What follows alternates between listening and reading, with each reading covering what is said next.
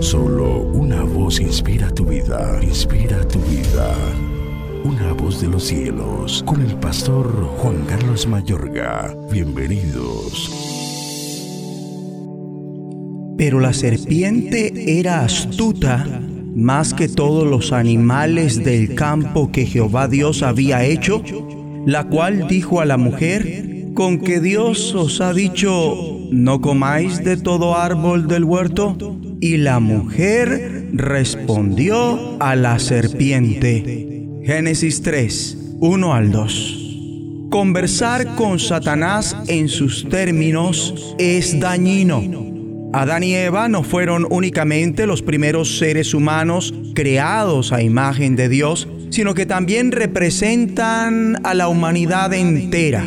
Su rebelión, especialmente la de Adán como cabeza de la raza humana, se considera en la Biblia como la caída del género humano. Moisés, el escritor de Génesis, comienza su historia con otro dato, la serpiente seductora que habla.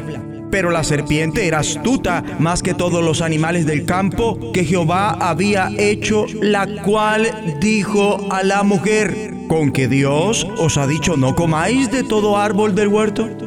O sea que si queremos entender el rol de la serpiente en la narración de la tentación, los hechos asociados con Adán y Eva realmente suceden de la manera que Moisés los relata.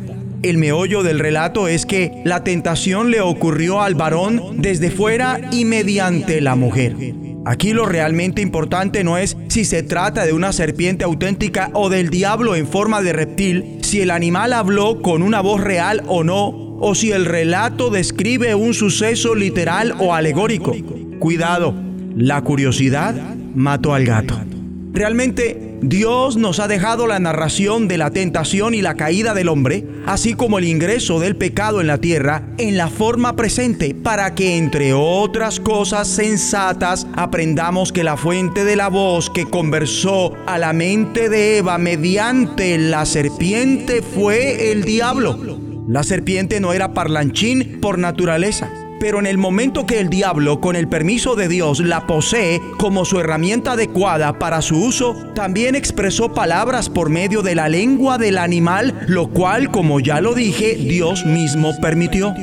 Para Eva, esto debió ser asombroso, lo cual capturó su atención, como cuando Balaán conversó con la burra. ¿Lo recuerdan? Dios permitió que una serpiente fuera el canal de comunicación para el diablo si ello se ajustaba a su propósito soberano. Ahora bien, algo importante que tiene que ver con la batalla, con lo perversamente sobrehumano, inicia con lo dañino que es una conversación, ya sea verbal o mental, con Satanás según sus términos. El diablo arrancó cuestionando con que Dios os ha dicho. En vez de haberle mandado callar, Eva responde a su pregunta. Perspicazmente a continuación, él refutó a la respuesta de la mujer y la trampa quedó puesta. Definitivamente resulta dañino entrar en una conversación con el diablo según sus términos. Ahora bien, para todas las incertidumbres, engaños y arrogancias que nos aconseja, nuestra acción correspondiente debe ser la de Cristo. Vete, Satanás, porque escrito está. Escrito está equivale a la espada del Espíritu, que es la palabra de Dios.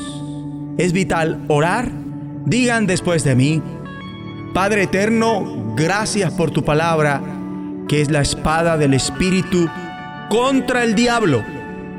Dame amor por tu palabra para meditar en ella siempre hasta que se vuelva una realidad en mi vida.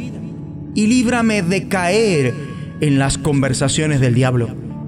Ayúdame para reaccionar con base a tu palabra ante sus propuestas a fin de que sometido a ti lo resista hasta que huya.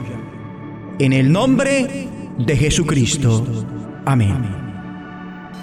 De los cielos, escúchanos, será de bendición para tu vida. bendición para tu vida.